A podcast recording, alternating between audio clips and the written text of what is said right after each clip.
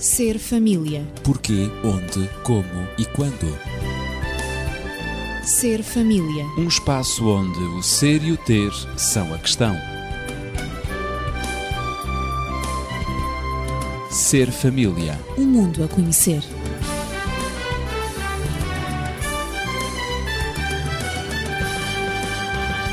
Volvida uma semana, aqui estamos no Ser Família para a urgência de educar os filhos. Este é o nosso tema geral e hoje vamos abordar mais um capítulo, a base de um comportamento melhor. É que quando compreendemos como isto ou aquilo, qualquer coisa funciona, abrem-se novas possibilidades. O nosso conhecimento pode resumir-se também a leis, axiomas, regras e proposições. Podemos usá-los para alertar ou manipular alguns dos aspectos do mundo à nossa volta. Mas, sem princípios, teremos menos hipóteses de mudar o comportamento das crianças. Ora, os princípios que temos procurado transmitir no programa Ser Família podem ser considerados dicas úteis para educar todas as crianças. Mas são regras invioláveis, podemos assim dizer, para os pais de crianças chamadas difíceis e também opositoras. Ora, eu para este tema estou acompanhado de Daniel Esteves, médico e terapeuta familiar, também da professora Natividade Lopes, e vamos abordar os princípios por detrás de um comportamento melhor. Que princípios são estes, Daniel? São princípios simples e que, como foi dito, se aplicam a todas as pessoas, a todas as crianças, mas que está claro nas crianças opositoras, nas crianças desafiadoras, têm uma aplicação muito mais eh, importante. Lembro-me de alguém ter dito que isto como resultado de uma análise ao desenrolar da Segunda Guerra Mundial, que nunca um exército se deve envolver em mais batalhas do que aquelas que pode ganhar. E sabemos que um dos problemas que levou à queda do Terceiro Reich uhum. foi exatamente estar envolvido em muitas na, frentes de muitas batalha. frentes de batalha sem conseguir nunca, digamos, sucessos definitivos. Consolidar Exatamente, em cada uma dessas frentes. É Se tivessem centralizado toda a sua atenção, por exemplo, na frente ocidental, necessariamente, isto é o que a história diz, até a Inglaterra não teria tido capacidade para resistir. Mas era a frente ocidental, era a frente sul, era o norte da África, era a frente leste. Tudo isso estava, digamos, a dividir o poder militar que tinham, enfraquecendo em todas as frentes. Ora, na família, uh, temos que ter uma perspectiva muito semelhante. E terá dito alguém também que só nos devemos envolver na família naquelas guerras que de facto também podemos ganhar.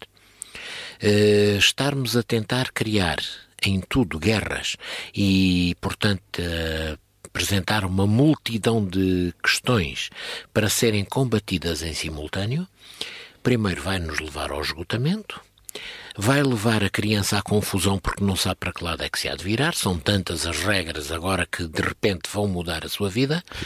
Vai nos levar à condescendência muitas vezes e isto tudo vai funcionar como estímulos reforçadores para o comportamento menos positivo da criança.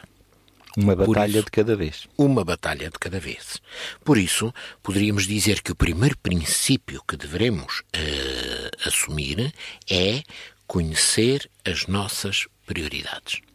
Vamos ver exemplos concretos. E isto em tudo na vida, não é? Em tudo na vida. Tudo na vida. E, e também, no campo portanto, da educação, também, ainda mais prioritário também. é, passa a redundância. Imaginemos que o problema que temos é o desempenho da criança na escola. Uhum. E que era necessário melhorar, portanto, uh, as suas notas e tudo mais.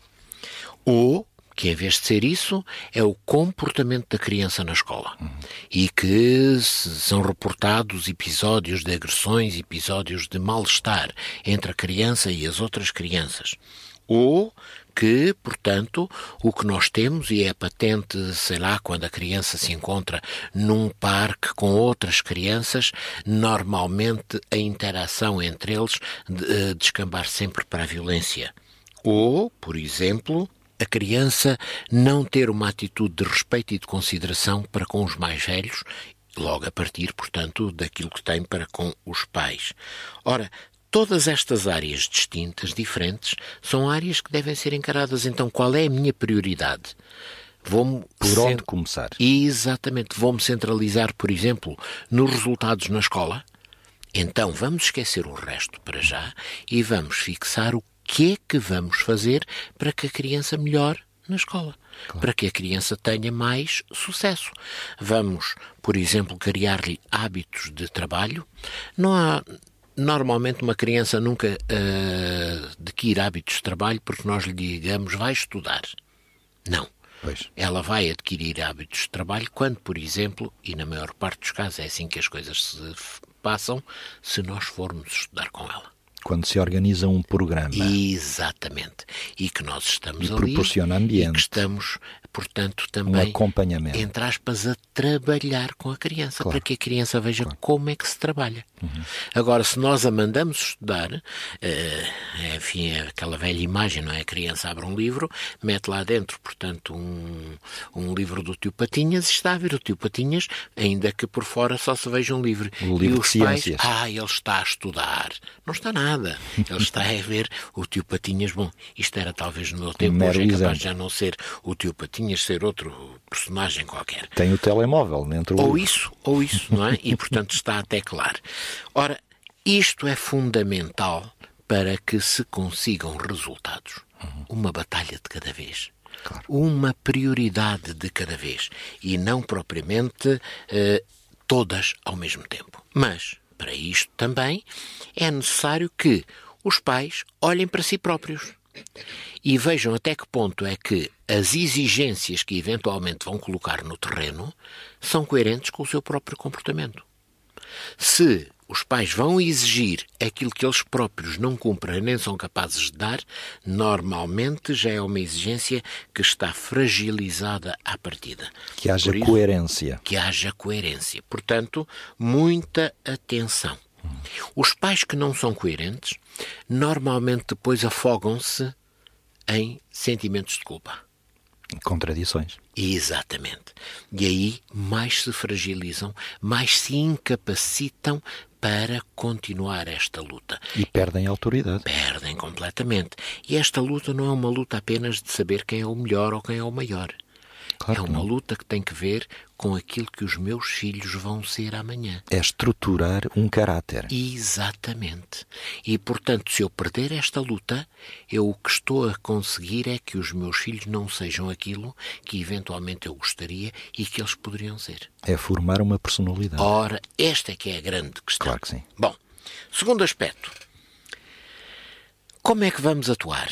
Vamos esperar que o menino faça a asneira para depois reagirmos. E há muitas pessoas que atuam assim. E que, inclusive, só têm firmeza para atuar quando estão zangadas. Portanto, a sua atuação é sempre o resultado da ira, da zanga que têm em função do comportamento do menino. Em vez de agir, reagem, não é? Isso mesmo. A Nós... ação, o agir, é já uma prevenção. Ora, nem mais. É? Ora, se eu sei que o menino vai atuar com o comportamento A então eu vou, de algum modo, prevenir isso, e porque o comportamento A considero que é negativo, que não devo, portanto, eh, pactuar com ele, então eu vou prevenir isso, não lhe dando oportunidade para que ele atue com o comportamento A, até que ele assimile que talvez o comportamento B é que seja o ideal. Portanto, eu não vou esperar o comportamento A para lhe tentar impor o B. Eu vou é colocar-lhe o B para que ele não tenha o A. Porque a reação é já uma resposta a um problema, é, a uma situação problemática. E nós difícil. temos é que evitar o problema. Claro. Eu Portanto, eu vou tomar a iniciativa, eu vou escolher, antecipando, eu como adulto tenho Exatamente. esse dever. Não é?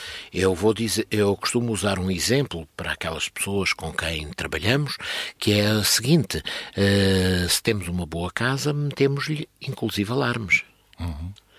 Claro. Metemos os alarmes para que a casa esteja mais protegida, mas nunca queremos que aqueles alarmes toquem. Claro que não. Porque se tocarem, é sinal de que a casa está Há a ser assaltada. Perigo. O que queremos é que, antes de qualquer assalto, a pessoa ou as pessoas que eventualmente pensariam no assalto sejam dissuadidas de o fazerem. Claro. O alarme é dissuasor. Exatamente. Assim, a iniciativa do pai ou da mãe, a escolha antecipada, essa ação é uma prevenção. Uma prevenção em relação, portanto, àquilo que. Bom, eu já estou a falar há muito tempo, mas ainda tenho mas mais um esse, pontozinho. Sim, sim, mas são dois pontos importantes. Portanto, conhecer as prioridades é o primeiro ponto e agir e não reagir. Não reagir. E o terceiro ponto? O então? terceiro ponto, e eu vou depois prometo que me vou calar para Durante ouvir um, atentamente para ouvir atentamente aquilo claro, que a natividade, a natividade nos vai claro, trazer claro. que deve ser bastante importante.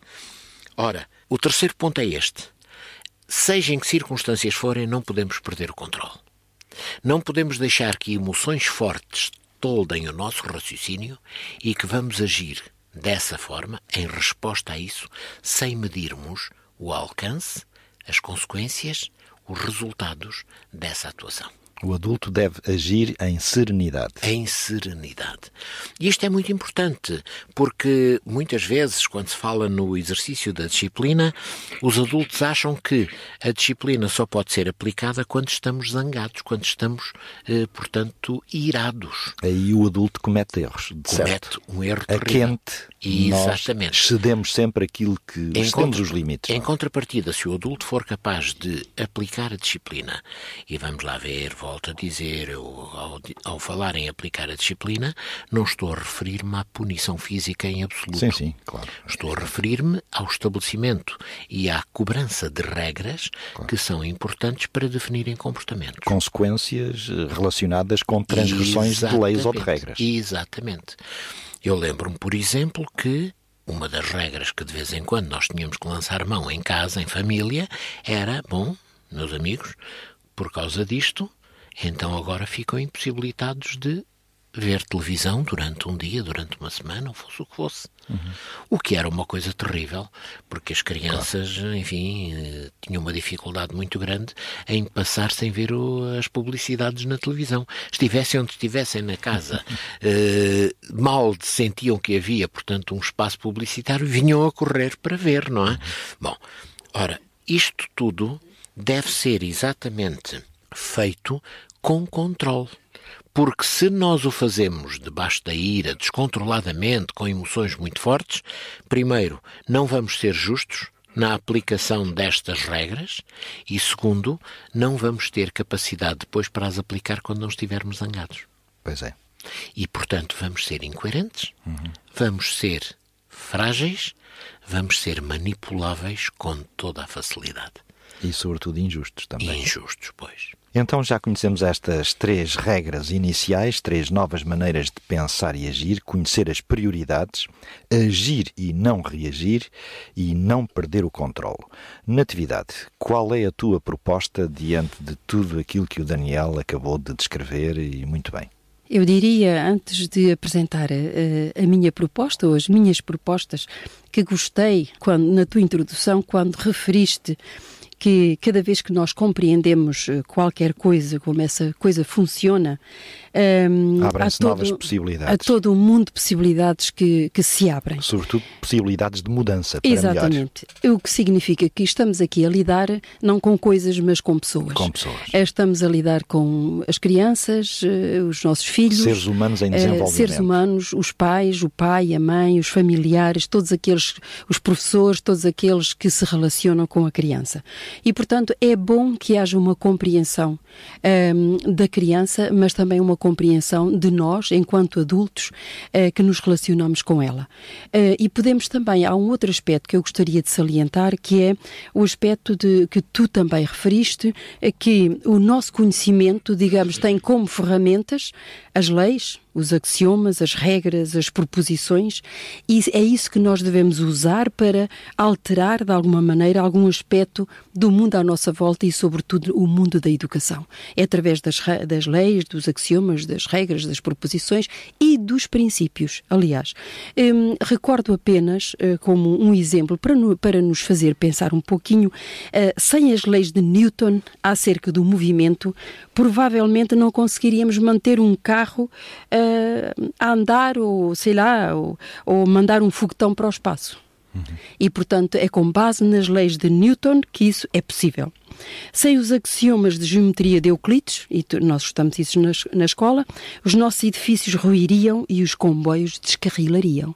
O que significa que todos nós, para que qualquer coisa funcione bem, ou um avião que se desloca no ar, ou um edifício que, que está fixado ao solo, seja o que for, portanto, é hum, necessária a existência de leis, de leis, e o conhecimento dessas o conhecimento leis, dessas como leis, lidar com elas. A prática dessas leis. E como cumpri-las. Exatamente, claro. exatamente.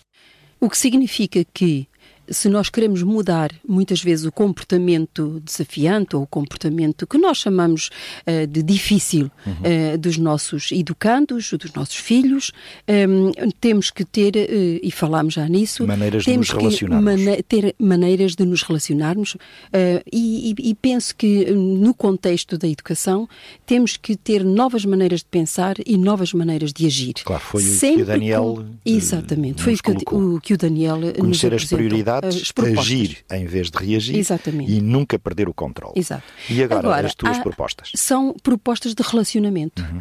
Eu penso que a nossa relação eh, com as crianças deve mudar também. Eh, portanto, eh, nós temos que tentar ver as coisas do ponto de vista da criança. Começar, é, como, esse é o primeiro ponto. Esse é o, primeiro ponto. Colocarmos é, no lugar da criança, exatamente. ver como a criança vê, tentar ver, não é? uhum. é? Desse Porque ângulo. É, é fácil e isso é automático, digamos assim, em nós. Pois, nós somos quando adultos, alguém, quando, quando temos, temos que enfrentar alguém e essa pessoa nos resiste, uh, automaticamente nós também eh, temos tendência a resistirmos e temos tendência a, a, nos mantermos ao mesmo nível. Se alguém fica irritado com aquilo que nós dizemos ou com aquilo, que nós fazemos, nós automaticamente irritamos-nos com o comportamento da, da, outra pessoa. E neste caso estamos a falar também das crianças. Já vimos que há uma reciprocidade entre a maneira uh, como entre o comportamento da criança e a maneira como eu reajo a esse mesmo comportamento.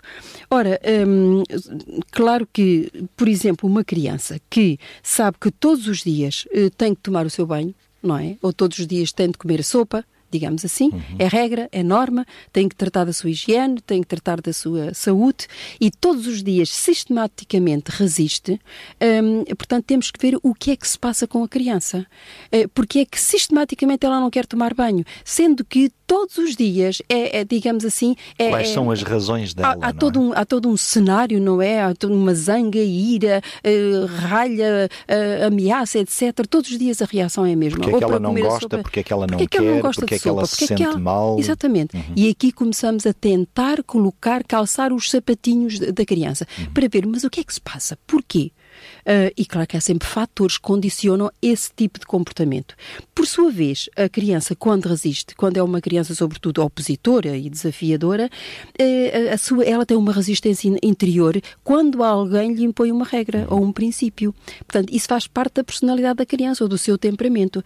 E então, uh, a, sua, a sua resistência interior diz-lhe que ela deve continuar, o que quer que seja que ela esteja a fazer, ela diverte-se com isso, porque é isso que ela, ela é sente prazer reação natural. Exatamente. Nela. Ela sente, eh, sente prazer em, em, em reagir, em resistir.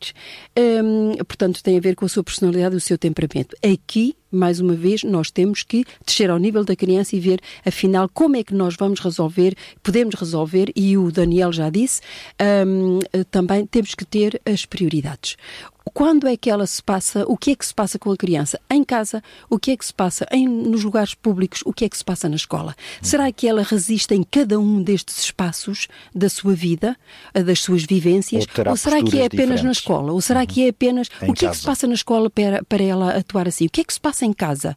Se ela só atua assim, o que é que se passa no local público? O que é que lhe provoca, o que é que provoca nela aquela atitude de resistência?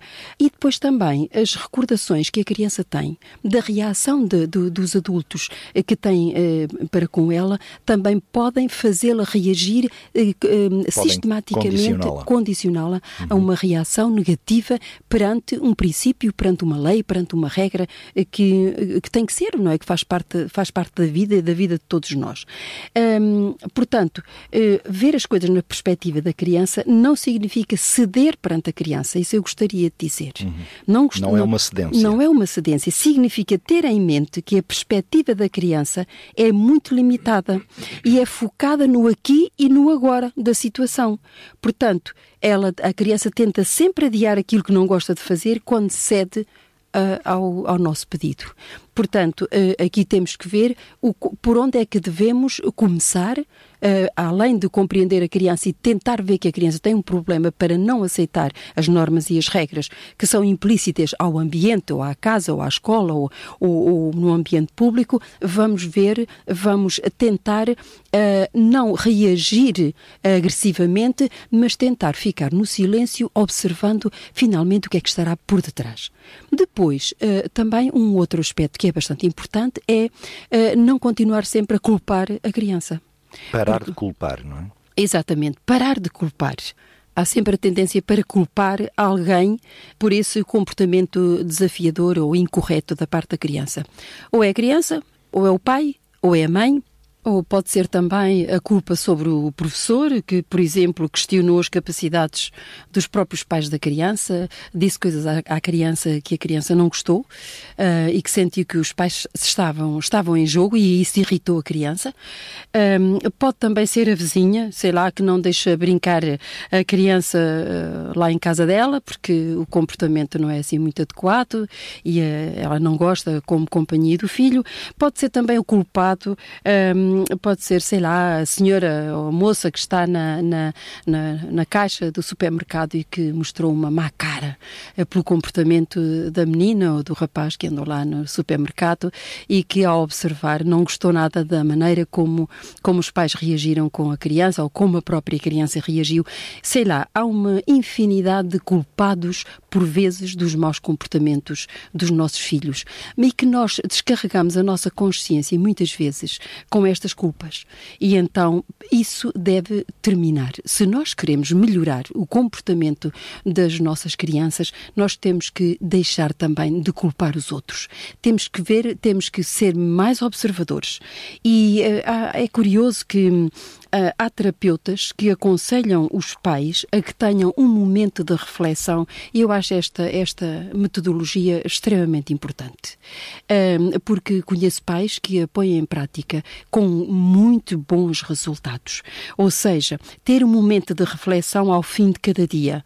Uns vão ler uma história à criança, aproveitam, outros vão perguntar como é que foi o dia em que a criança, agora antes de adormecer, por vezes está triste, chorou, ah, teve uma birra, etc. E hum, dispõe de um pouco do seu tempo para refletir com a criança e ter momentos a sós com a criança e falar sobre, eh, sobre também os comportamentos dos pais, fazer o ponto da situação do dia, porque os pais também erram por vezes, também dizem coisas a, a, aos filhos que não gostariam de as ter dito, fazem, têm reações para com as atitudes dos filhos, os comportamentos que não gostariam de ter tido e é bom haver um momento de reflexão ao fim de cada dia e, e portanto, eh, perdoando a criança, mostrando também que eh, querem melhorar as coisas e eles próprios vão melhorar, eles como educadores, eles como pais vão melhorar. As coisas não correram bem hoje, mas vamos ver se amanhã, em conjunto, tu e eu, podemos melhorar as coisas e pedir desculpa de, de, dos lapsos, dos erros que são inevitáveis no comportamento humano, seja das crianças, seja dos adultos. Portanto, eh, o ressentimento, a mágoa e a zanga são práticas muito pobres no, no, dos recursos uh, emocionais que nós possuímos e tornam muito difícil tirar vantagem daquilo que é positivo, ou seja, de, de procurarmos melhorar uh, o comportamento dos nossos filhos e o nosso próprio comportamento. Depois também gostaria de, de dar uma, uma última proposta, que seria manter a distância. Além de deixar de culpar, também manter a distância. Uhum. E, e eu, eu falo nesta, neste, neste aspecto porque muitas vezes o que é que nós, significa na nós realidade? atuamos, é, nós atuamos como o cão e o gato, nós adultos em relação uhum. às crianças. E certamente que muitas vezes eh, nós, nós temos ainda na nossa memória visual aquelas lutas dos desenhos animados em que gato e cão se como é que, como é que se diz se um, o cão mostra os dentes, o gato iriça ao pelo. E, exatamente, mas se envolvem como como sendo uma bola de pó e uma bola de pelo. Não se vê mais nada senão uma bola, um agarrado ao outro. E cada um, exatamente. Uma palavra muito portuguesa. Um, um, com as garras, o outro com os dentes, de, de, de, toda a forma e feitio para se defenderem e para mostrar quem é o mais forte. Esgatanham-se, mordem-se. É, e, e muitas vezes, feridas. Exatamente. E muitas vezes a luta por um comportamento melhor, a luta pelo cumprimento das regras, dos deveres, das normas, uh, lá em casa com os nossos filhos e muitas vezes também nós professores, é essa exatamente, como o cão e o gato. Cada um iriça mais, se iriça mais, uh, se irrita mais, mais, para mostrar uhum. o seu poder. É, portanto, é um jogo de poder. Ora, eh, não se consegue identificar no jogo do, do cão e o gato eh, qual é, qual é o cão e qual é o gato, de tamanha é a confusão. Isto também pode acontecer em termos, em relação, em termos relacionais. Claro que se nós mantivermos a distância, ao fim de algum tempo, nós conseguimos distinguir quem é o filho na realidade quem é o pai, quem é a mãe, quem é o educador, qual a minha posição neste duelo. O que é que eu devo fazer? O que é que eu fiz de certo e devo continuar a fazer? O que é que eu não posso con continuar a fazer porque a reação não é a melhor? Para ajudar o meu filho a corrigir ou o meu aluno a corrigir o seu comportamento. comportamento. Portanto, temos que lembrar, e para terminar, que pais e filhos são seres individuais e isto ajuda muito a fazer, a resolver as pequenas coisas com a criança.